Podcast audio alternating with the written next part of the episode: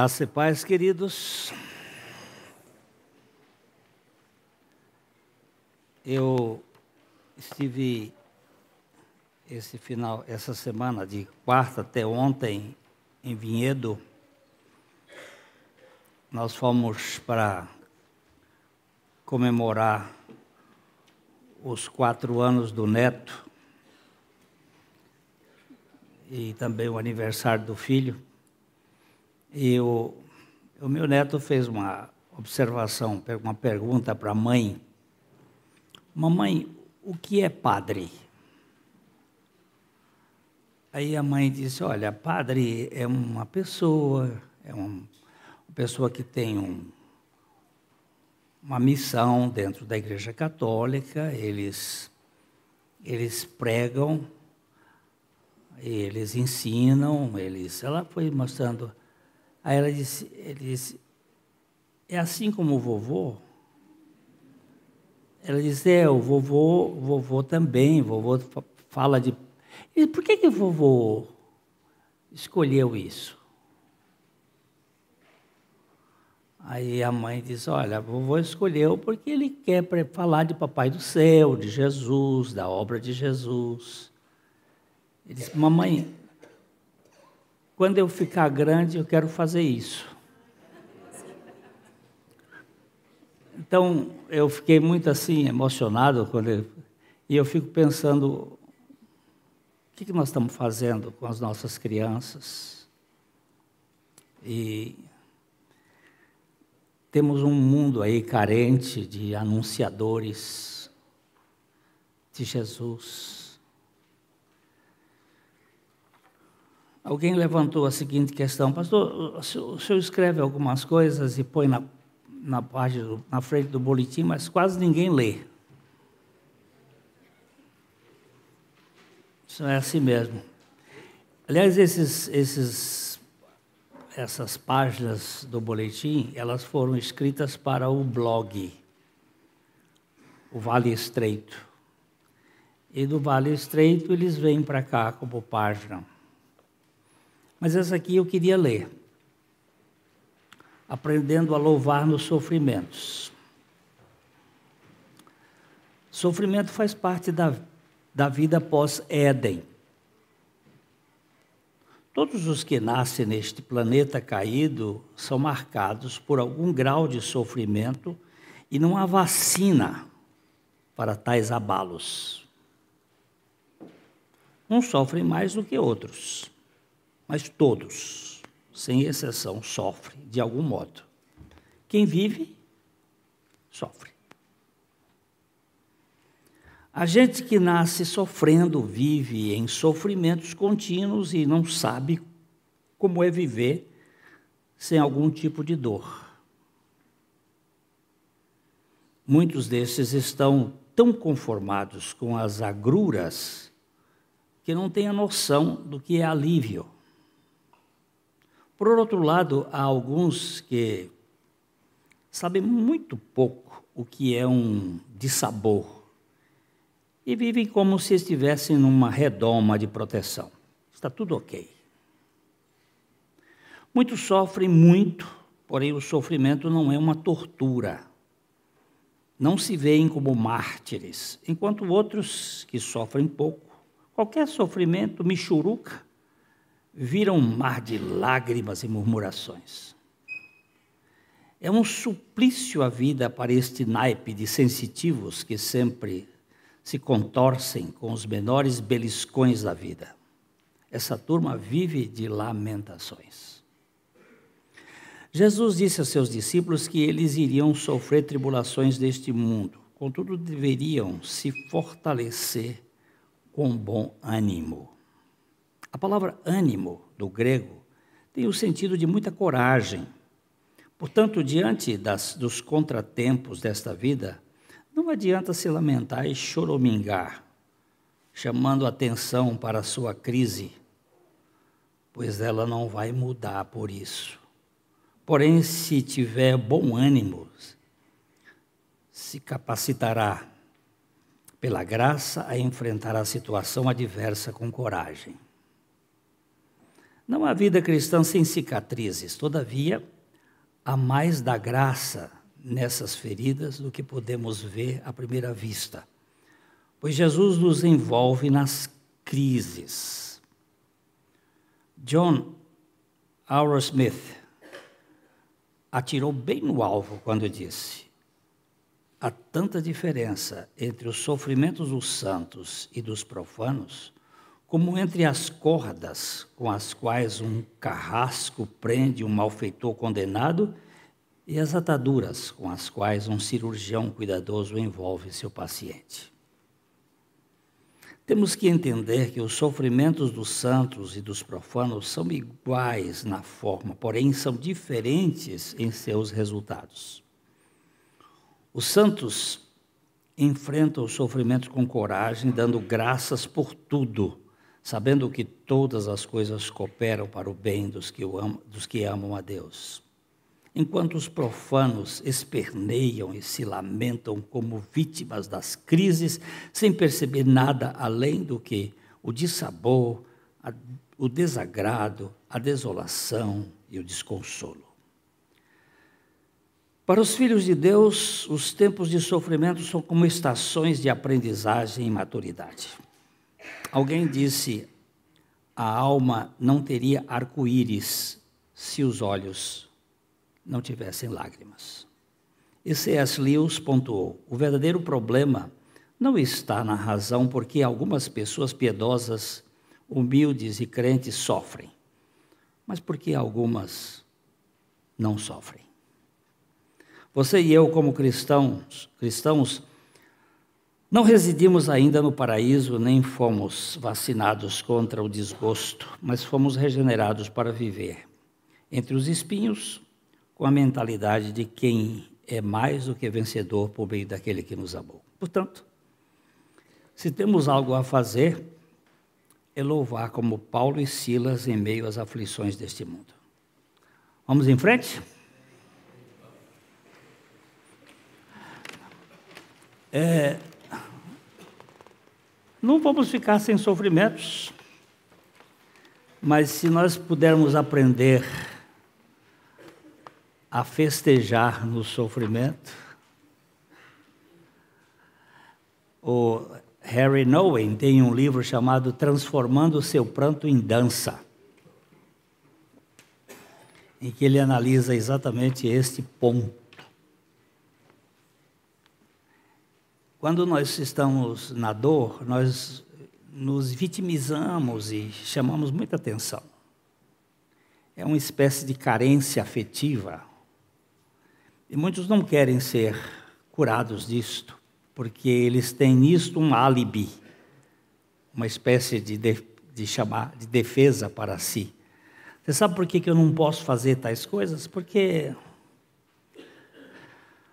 porque eu sou doente porque eu tô, tô cansado, porque aí vai se desculpando. Mas o Hildo colocou aqui, você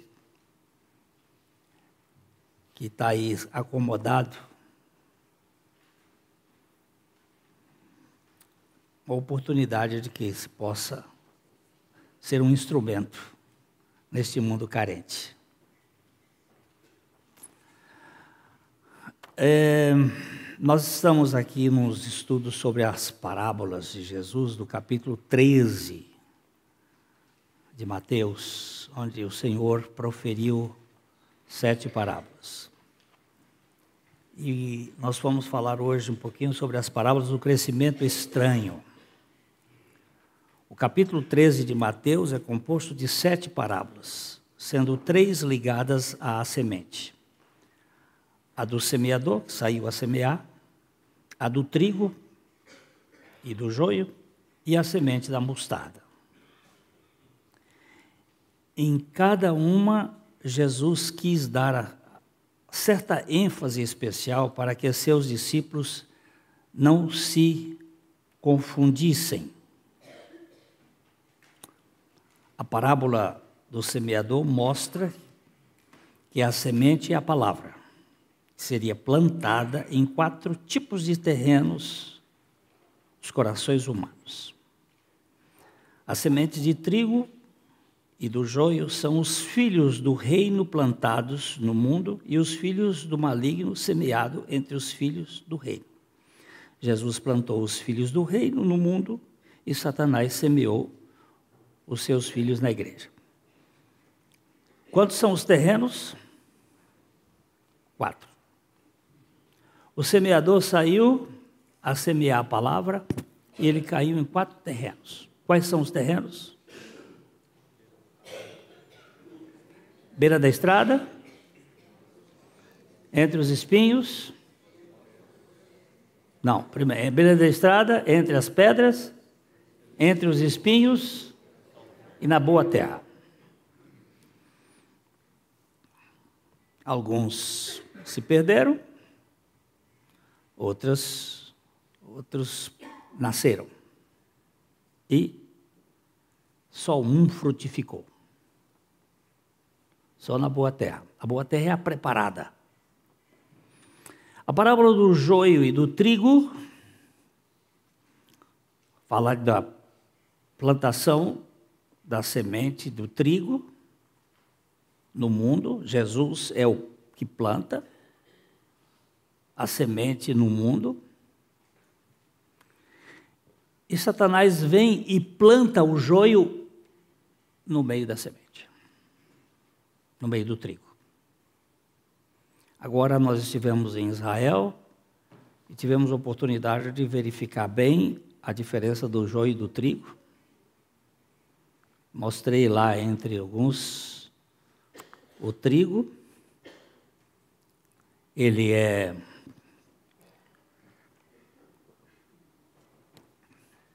ele tem uma raiz rasa na terra, não é profunda.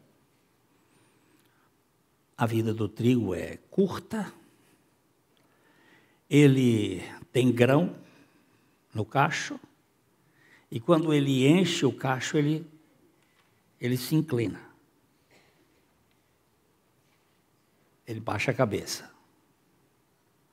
O joio tem raiz profunda, ele não se desarraiga com facilidade, está agarrado na terra. Ele é xoxo, ele não tem grão, e ele é impertigado, ele é empinado, ele não, ele não, não dobra a cabeça, ele é assim. Quando você cutuca o minhocuçu, você sabe o minhocuçu, aquele, aquela minhocona de pescar, ela se encolhe. Quando você cutuca a cobra, ela tsh, levanta a cabeça. Então, essa é a diferença. Trigo e joio andam juntos e andarão juntos forever, até o Senhor voltar. Não dá para distinguir. Aparentemente, eles são assim, muito semelhantes e como a raiz do joio é mais profunda do que a do trigo, quando você puxa o joio, você arranca o trigo junto. Por isso que o Senhor diz: não mexe nesse assunto. Deixa para o final das contas. Aqui agora na semente da mostarda há uma outra lição importante que todos nós precisamos entender. Vamos ler na versão nova, versão transformadora, o texto de Mateus 13, 31 e 32. Juntos. Então Jesus contou outra parábola. O reino dos céus é como a semente de mostarda que alguém semeia no campo. É a maior de todas as sementes. Cresce até se transformar em árvore Vêm as aves e fazem ninho em seus galhos. Eu disse é a maior, mas meus olhos foram no maior de baixo e não no menor de cima. É a menor de todas as sementes, mas se torna a maior das hortaliças. Neste ponto, o Senhor Jesus compara o reino a um grão de mostarda que ele chamou de a menor das sementes na experiência dos seus ouvintes. Quando alguém planta uma dessas sementes, se ela nasce, se transforma num arbusto. e não numa árvore. Mas esta aqui se tornou em uma árvore com um crescimento fenomenal. Ah, tem alguma coisa aqui que ele quer mostrar para a gente. A planta normal de mostardeira é mais parecida com um arbusto do que com uma árvore.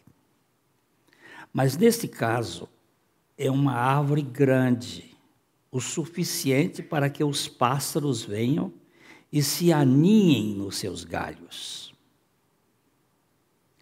O que isso quer dizer? A semente aqui representa o começo humilde do reino. A igreja era apenas um pequeno grão de mostarda no princípio. Ela era pequena. No início, o reino foi mantido relativamente pequeno e puro, até mesmo como resultado da perseguição. Mas, com patrocínio e proteção do Estado, sofreu um crescimento anormal. Então pássaros vieram e se empoleiraram nele.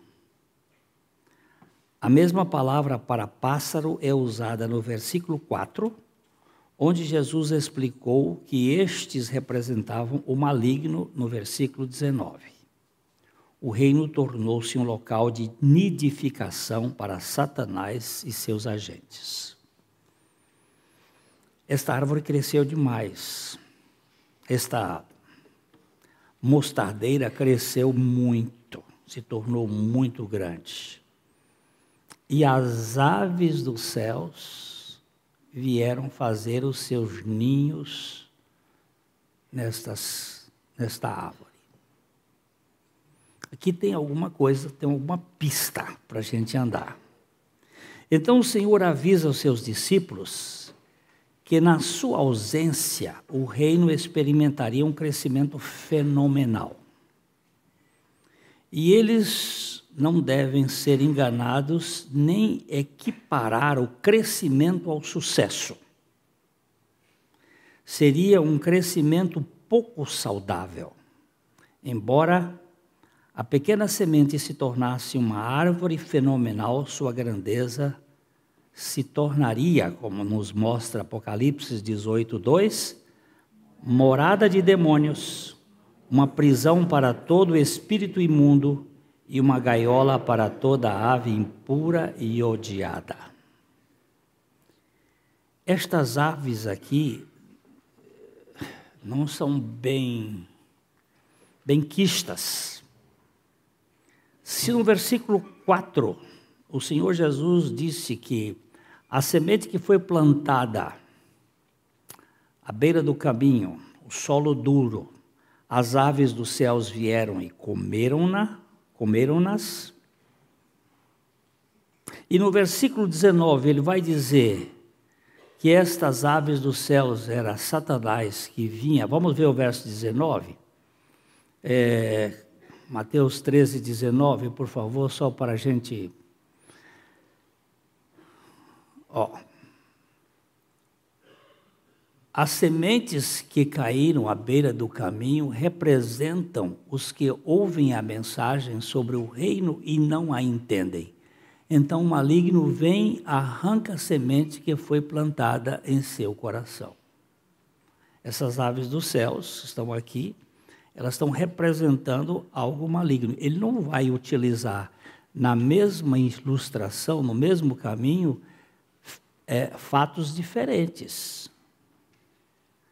Então, estas aves aqui, que vêm aninhar na, no grão de mostarda, que representa o reino de Deus, o reino dos céus, aqui na terra, tem alguma coisa para nos mostrar de, de algo que não é bom. A pequena semente, em vez de se tornar um arbusto, acabou se tornando uma árvore frondosa, onde as aves vieram e se aninharam. O pequeno rebanho definido por Jesus ao dizer em Lucas 12, 32, Não temais, ó pequenino rebanho, porque o vosso Pai se agradou em dar-vos o seu reino, se tornou uma manada inumerável e incontrolável. Virou um monstro enorme, mas sem a vida de Cristo. O cristianismo cresceu desordenadamente, tornando-se uma lavoura misturada de trigo e joio de proporções descomunais. O verdadeiro, o trigo, e o falso, o joio, estão juntos e crescem juntos.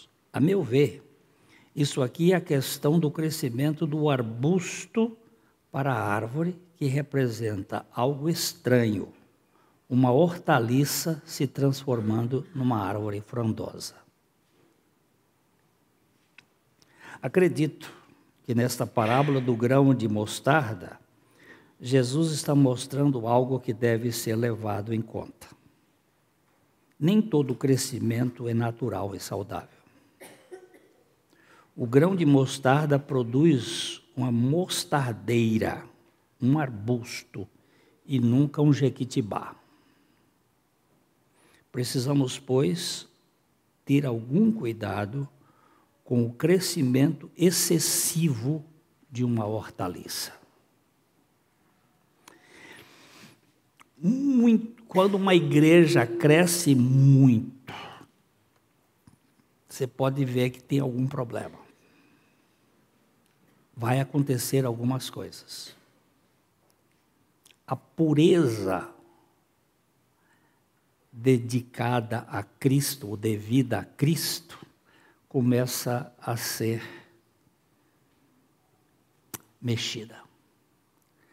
Nós cantamos hoje um cântico, se confessarmos os nossos pecados, Ele é fiel e justo para nos perdoar os pecados e nos purificar de toda injustiça.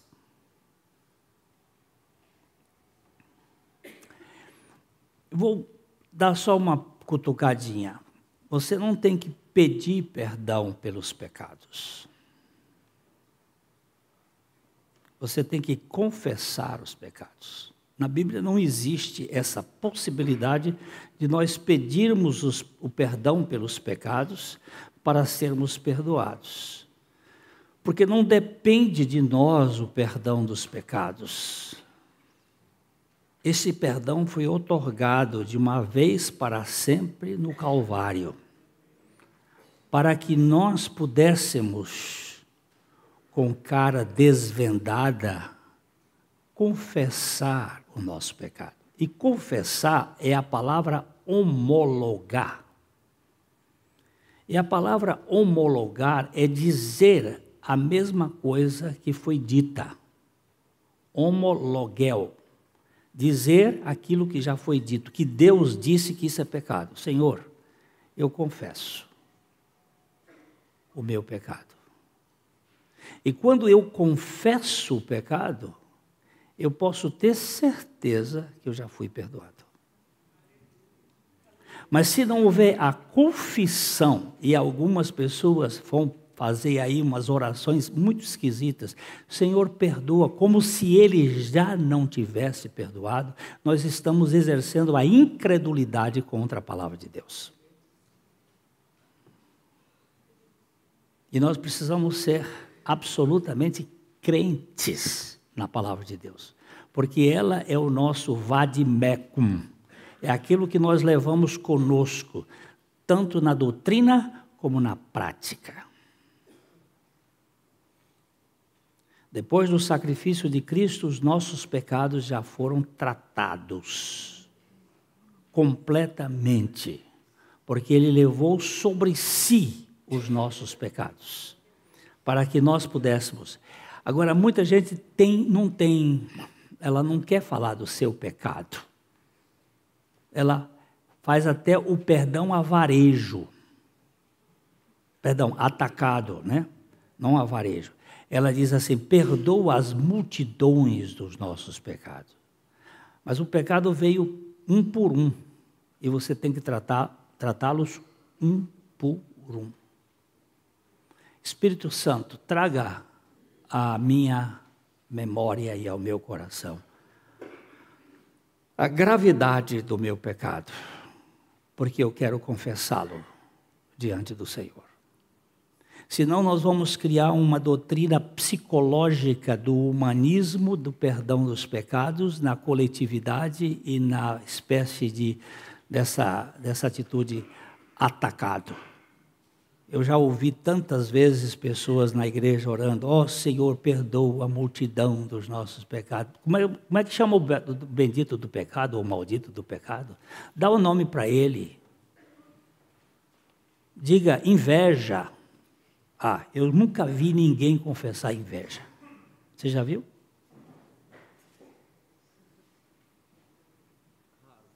É, eu, eu nunca vi, pessoalmente nunca vi. Um dia eu fui confessar minha inveja ao Senhor.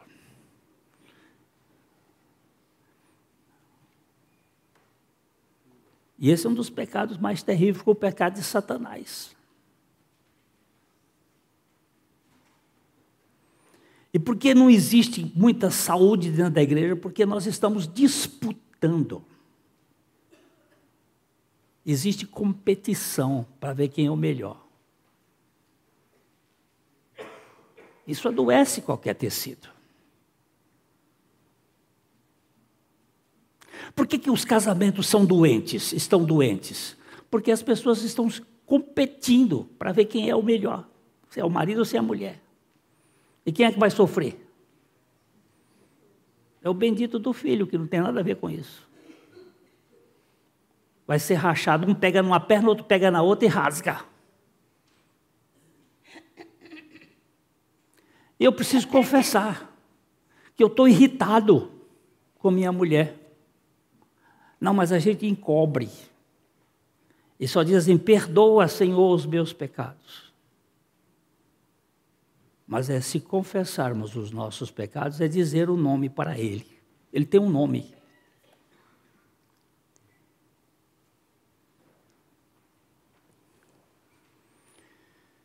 O que eu quero dizer com isto aqui é que existe uma certa doutrina é, humanista gerando o adoecimento do corpo de Cristo. Dr. Karl Menninger, um psiquiatra judeu, que criou uma, uma clínica de tratamento psicológico nos Estados Unidos, em Topeka. Ele criou um, uma terapia que ele chamou de logoterapia a terapia do amor. E ele tem um livro em que ele bate forte contra pastores e padres e rabinos. O título do livro é O que é feito do pecado. Vocês têm tratado o pecado como pecado ou vocês têm tratado o pecado como trauma? Como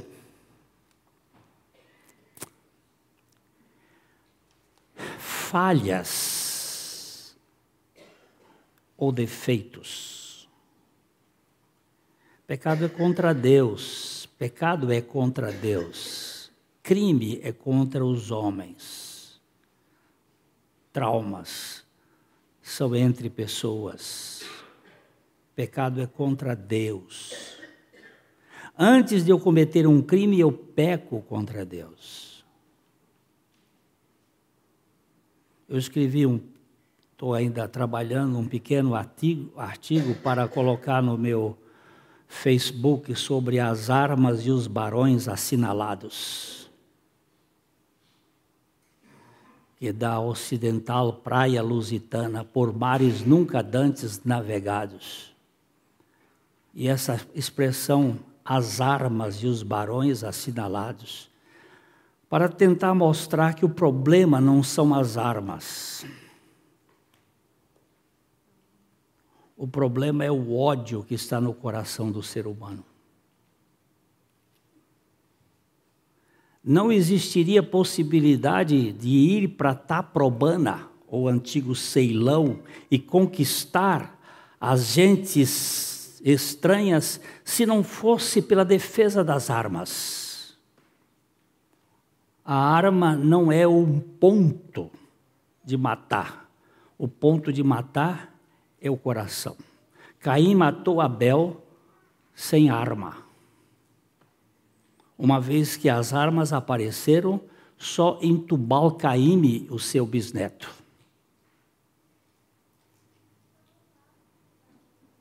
Eu não mato porque eu tenho um revólver. Eu mato porque eu odeio.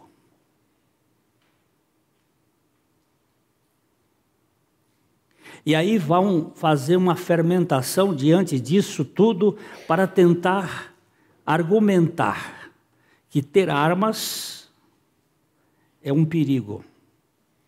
E aí você tem que verificar as estatísticas entre os Estados Unidos que tem o maior armamento do mundo e a quantidade de pessoas que são mortas por armas. E o Brasil? Que cerca de 60 mil pessoas são mortas por ano por armas. E o problema não é a quantidade de armas, é a quantidade de ódio que está no coração do homem. Essas mesmas coisas acontecem por, por trás da igreja, do trigo e do joio. Acredito que nesta parábola do grão de mostarda, Jesus está mostrando algo que deve ser levado em conta. Todo crescimento é, natural e saudável. Todo, nem todo crescimento é natural e saudável. O grão de mostarda produz uma mostardeira o arbusto e nunca uma jequitibá. Estou lendo outra vez. Precisamos, pois, ter algum cuidado com o crescimento excessivo de uma hortaliça. O cristianismo autêntico deve crescer em quantidade, mas antes de tudo precisa crescer em qualidade da espécie. Thomas Watson, século XVII, dizia: um bom cristão não é como o sol de Ezequias, que recuou, nem como o sol de Josué, que permaneceu imóvel, mas como aquele que está sempre avançando em santidade e elevando-se no, no conhecimento de Deus. Nós precisamos conhecer Deus. Mas não é um conhecimento intelectual de Deus, é um conhecimento que nos leva à confiança em Deus. Depois de contar a parábola do grão de mostarda, o Senhor Jesus comparou o reino ao fermento que uma mulher colocou em três medidas de farinha. Vamos ler juntos. O reino dos céus é como fermento para uma mulher para fazer pão. Embora ela Coloque apenas uma pequena quantidade de fermento em três medidas de farinha, toda a massa fica fermentada.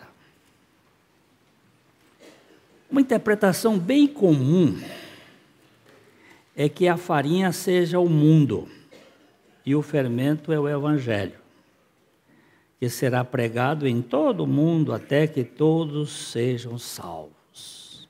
Essa visão, no entanto, é contraditada pela Escritura, pela história e pelos eventos atuais. O fermento é sempre um tipo de malignidade na Bíblia. Quando Deus ordenou o seu povo que livrasse suas casas do fermento, em Êxodo capítulo 12, verso 15. Alguém pode colocar esse, esse texto aí, Êxodo 12, 15. Durante sete dias comerão um pão sem fermento. Do primeiro dia da festa, removerão das casas qualquer mínima quantidade de fermento. Quem comer pão com fermento durante alguns, algum dos sete dias de festa será eliminado do meio de Israel. O que, que Deus queria contar com isso? Comer esse pão seco desse jeito? Pão sem fermento? O fermento não é uma boa tipologia para o evangelho na Bíblia. Ele faz crescer demais a massa, mas adoece demais o corpo. Nós estivemos agora em Israel. Ô Fernando, que pão, hein? Os pães de Israel, né? Especiais. Primeiro, trigo sarraceno. trigo com 14 cromossomos e não com 42. Hoje nós temos um trigo trabalhado, trabalhado que faz isso aqui, ó. Essa, essa protuberância me intriga o assunto, mas é trigal. É? É, Gente, ah, existem seis, seis brancos que nós devemos evitar. Seis brancos: o açúcar, o sal, a farinha, o leite, a cocaína e o jaleco do médico.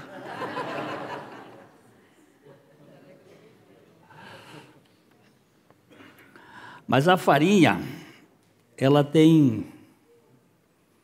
Ela fala do alimento, mas hoje nós temos uma farinha muito mexida e adoecedora. É o trigo com 42 cromossomos. Muito saboroso. E o peixe morre pela boca. E o sabor é que domina as pessoas hoje e não a saúde. E fermento, muito fermento. Israel usa pouco fermento ou quando usa fermento natural.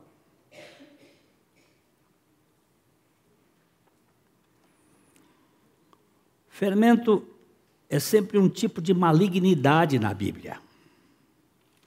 Quando Deus ordenou o seu povo que livrasse suas casas do fermento, eles entenderam isso muito bem se alguém comesse algo fermentado do primeiro até o sétimo dia durante a festa dos pães ázimos, deveria ser cortado de Israel. O fermento teria que ser eliminado. Jesus advertiu contra o fermento dos fariseus e saduceus. Aqui o Mateus 16, de 6 a 12, ele está falando isso. O fermento de Herodes, Marcos 8,15. Aqui, o fermento do fariseus e saduceus é a religiosidade. O fermento de Herodes é a política dentro da religião, dentro do sistema. Nós vimos aí lá em Israel agora o talento de Herodes o Grande nas construções para dominar o povo tem pouca, pouca gente que pudesse ter tanta. Ele era um psicopata, como quase todos os políticos, e ele era um sujeito bajulador do povo, dos, principalmente dos saduceus. Ele era muito manipulador. Tanto é que ele colocou dois, dois é, caras lá no, no Sinédrio, Anás e Caifás, que nem eram da levita e nem eram da família de, de Zadok. Era tudo conchavo político de Roma com, com e, e, e, o Herodes é que estava por trás de tudo isso. Em 1 Coríntios capítulo 5, versos 6 a 8, o fermento é definido como malícia e maldade. Vamos ler esse texto aí. 1 Coríntios capítulo 5, 6 a 8. Eu peço paciência a vocês, porque não demoro muito, não, mas eu quero ver mais umas coisinhas aqui. Ele diz assim: não é nada bom se orgulharem disto. Não percebem que esse pecado é como um pouco de fermento que leveda toda a massa? Livrem-se do fermento velho, para que sejam massa nova, sem fermento, o que de fato são. Cristo, nosso Cordeiro Pascual, foi sacrificado. Por isso, celebremos a festa não com o velho pão fermentado com maldade e perversidade, mas com o novo pão da sinceridade da verdade, sem nenhum fermento.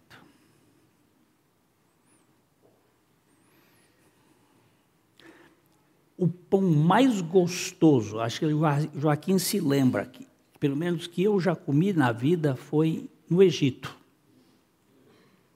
Na, num, num na frente de um restaurante. Não sei se foi dessa vez que você foi, mas eu, eu, eles faziam o pão num, num forno de barro. A mão e os pés da mulher, das duas mulheres que faziam, ah, ela se lembra. Ah, a Karen se lembra. Era sujeira pura. Pensa numa mão suja e num pé sujo. Era porco. E pegava no dinheiro e pegava no pão. Mas pensa num pão bom.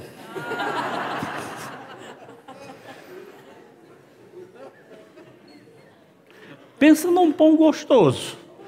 Eu não me esqueço desse pão, a sujeira ficou de lado, porque o pão, eu comi bem uma meia dúzia deles, aqueles vinham, vinham inchados assim, quente você quebrava, saía aquele calorzinho, sem fermento. Sem fermento. Então, nesta parábola, o Senhor adverte contra o poder perverso do mal que opera sutilmente no reino de Deus. A parábola do grão de mostarda mostra o crescimento do mal no caráter externo do reino. Nesta parábola, Jesus mostra a corrupção interna que cresce quase invisivelmente no tecido do coração do crente, bem como da igreja. Ó, a mostardeira fala do crescimento externo, uma planta que se tornou muito grande. O, o fermento é o crescimento interno, dentro do coração e da igreja. Algo que é sutil e que nos tira da suficiência e da soberania de Cristo. E vai infiltrando os métodos humanistas de controle e de crescimento de igreja pela metodologia da carne e não pela operação do Espírito. Acredito que nesta parábola a farinha representa a comida do povo de Deus, como encontrada na Bíblia.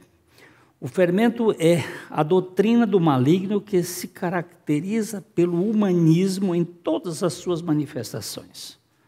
Como Deus sereis, é o fermento mais sutil. Às vezes, ele, ele, às vezes não, não vem assim, não. Ele, ele vem assim. Vamos ouvir uma música especial para o nosso deleite. Aí vem alguém aqui na frente e canta a música especial para o nosso deleite. Que deleite? Nosso deleite é o Senhor, não é música especial. É Ele.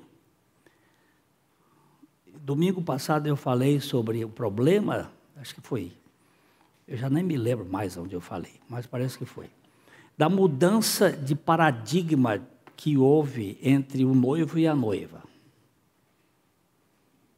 No Velho Testamento, no tempo de Jesus, era a noiva que esperava o noivo. a noiva se preparava para a chegada do noivo. Você vai encontrar isso na parábola das cinco prudentes, das cinco loucas. Elas se preparam para a chegada do noivo. Com a mudança constantiniana da igreja, em que a igreja passou a ser a primazia e não Cristo, é aquele princípio que aconteceu. Esqueceste o teu primeiro amor, e aí começa o segundo amor. Agora é o noivo que espera a noiva. Aí você tem um paspalho lá na frente que fica esperando o sabor do cabeleireiro, porque é ele que determina quando a noiva chega.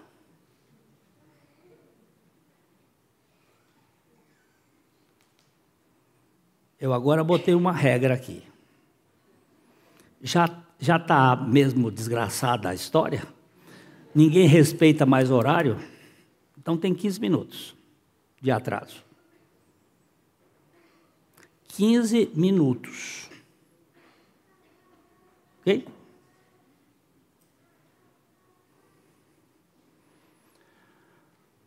Se em 15 minutos não entrarem, eu saio. E pode trazer outro pastor, porque eu não fico mais. Tá bom? Então, vem a promoter com as suas informações e PPP, e quantos são os padrinhos, porque tem uma padrinhada que não acaba mais. E tem, e tem uns que vêm de lá de Ribeirão Preto e não conhece Londrina e está hospedado lá não sei onde, então perde-se, porque não tem GPS, não tem uh, o Waze, não tem nada, aí se perde. E aí diz: oh, o padrinho está perdido, não sei o quê. Pois olha, tem 15 minutos. Quando chega 10 minutos, eu entro e fico aqui. Aí a promotora entra em pânico. Porque a noiva não, não chegou ainda, porque o cabeleireiro não, não soltou a noiva. É uma festa para exposições de estilos.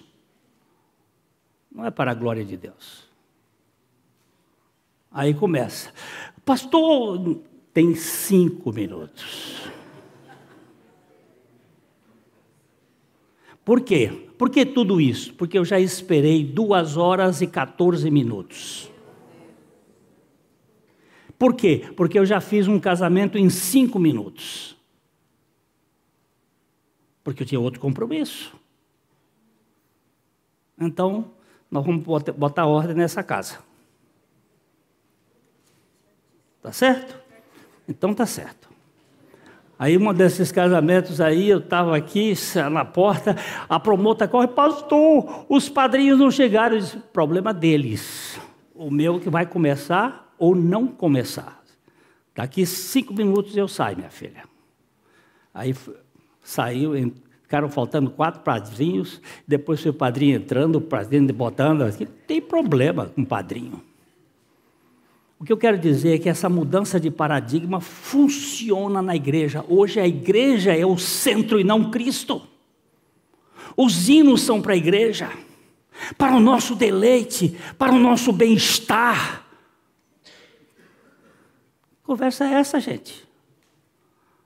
No tabernáculo de Davi, a arca ficava no centro, havia um cantor a cada 30 graus ao redor da casa, ou seja, 12 cantores, cantando, olhando para a arca, 24 horas por dia, cada hora saía um grupo, entrava outro, olhando para a arca, cantando diante da arca, porque a arca representava Jesus Hoje tudo é cantando para o auditório. É focalizado no auditório. E eu tenho que dizer qual é o estilo de música que eu quero, não gosto desse. Não é a glória do Senhor, é a minha satisfação, é o meu deleite. Isso é a massa, é o humanismo entrando no meio da igreja.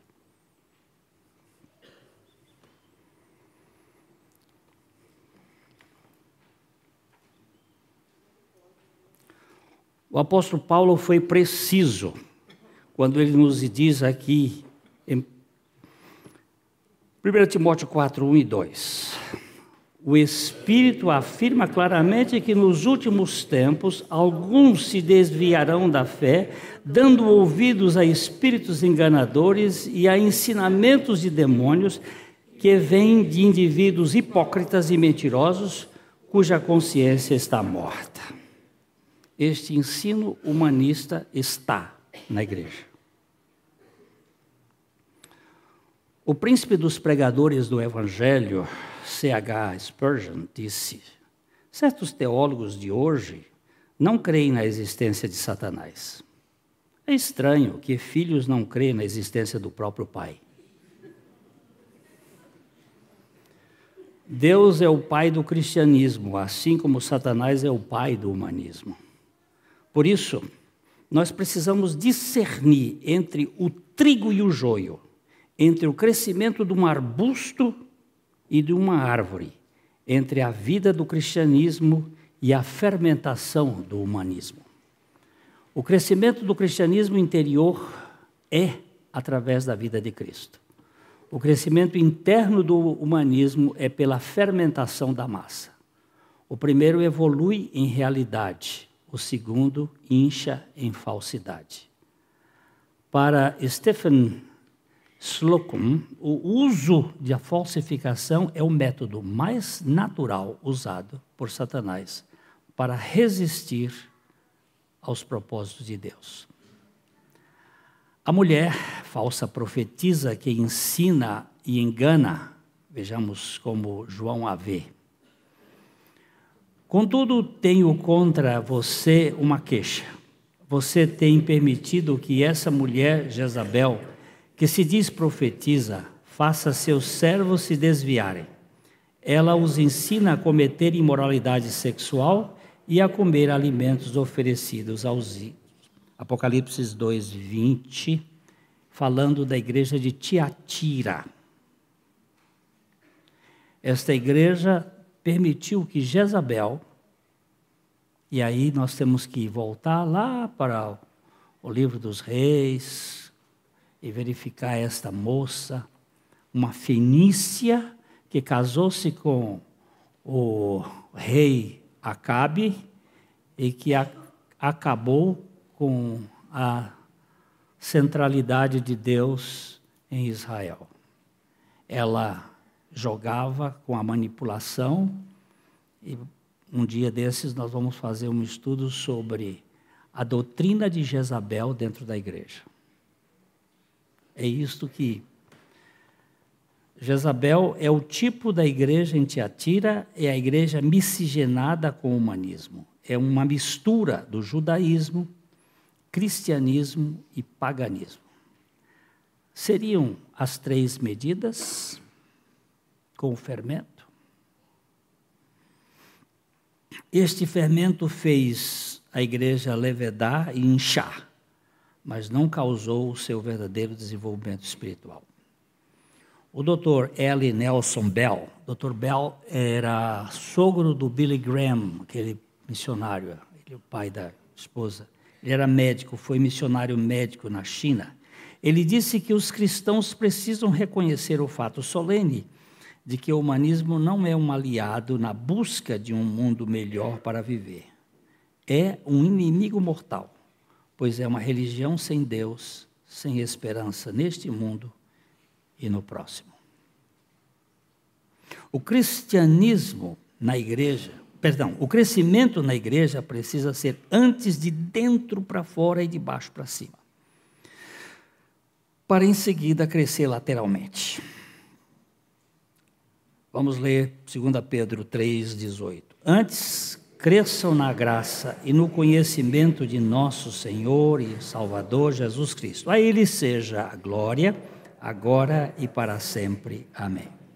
Crescer na graça e no conhecimento de nosso Senhor Jesus Cristo é saudável. Quanto mais eu vejo que eu nada faço, mas que tudo que eu faço é pela graça, como Paulo disse, eu trabalhei muito mais do que todos os apóstolos. Parece uma presunção ele dizer isso. Ele diz, todavia, não eu, mas a graça de Deus em mim ou comigo, nós ficamos mais leves. Eu, eu não faço. Eu sou instrumento daquele que faz. Na verdade, eu faço porque ele faz. É ele que faz o tudo E por isso ele vai dizer: A ele seja a glória, agora e para sempre. Sem este crescimento interno, o perigo é a deformação externa. Essas duas parábolas falam de dois crescimentos, externo e interno.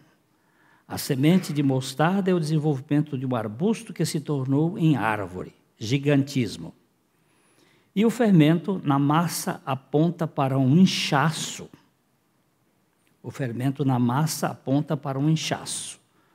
Quando nos preocupamos mais em crescer externamente, sem crescermos em santidade no nosso interior, caímos no grande perigo de ter um corpo de titã com uma alma de ameba, ou uma mega igreja com a vida microscópica. Esse é o, é o grande perigo. Tem aquilo, tudo funciona, como disse o doutor Samuel Chadwick. A a mecânica é maravilhosa, mas a dinâmica é um fracasso. O negócio está funcionando, mas não tem vida. Não tem cheiro de Jesus. E é isso que temos que pedir ao Espírito Santo, um avivamento.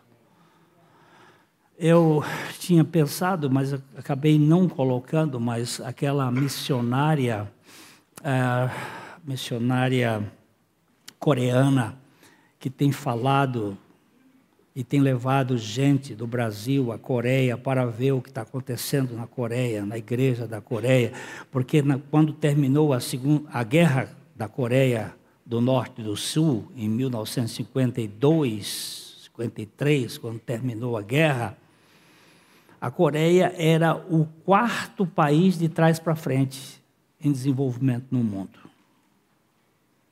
Para ser o quarto trás para frente, ela nem enumera qual era.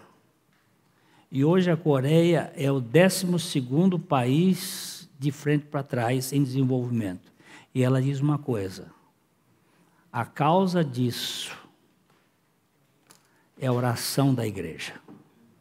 Ela não tem dúvida, e eu também não tenho dúvida, que a igreja coreana resolveu orar pelo país. Antes, ela diz assim: antes de nós orarmos pela igreja, a gente ora pelo país. Antes de orar pela, pela família, nós oramos pela, pelo país. Até botei isso no meu Facebook, sobre essa palavra dela, e disse: a igreja brasileira deve entrar no que ela chama de a oração da madrugada. Em razão da viagem para Israel, que eram seis horas de fuso a menos, eu estou acordando às madrugadas. Não estou conseguindo ir a mais que quatro horas. Quatro horas já, o tempo. Então eu achei que Deus ajudou-me a poder orar pelo Brasil, pela igreja, pela família e, por fim, por mim. Eu oro assim, do maior pelo menor. Pelo, pelo mundo, pelo país, pela igreja, a igreja total e a igreja local, pela família, pela minha família. E depois eu oro por mim. No final, eu estou olhando aí as minhas doenças, as minhas necessidades e tem sido muito precioso. Muito precioso.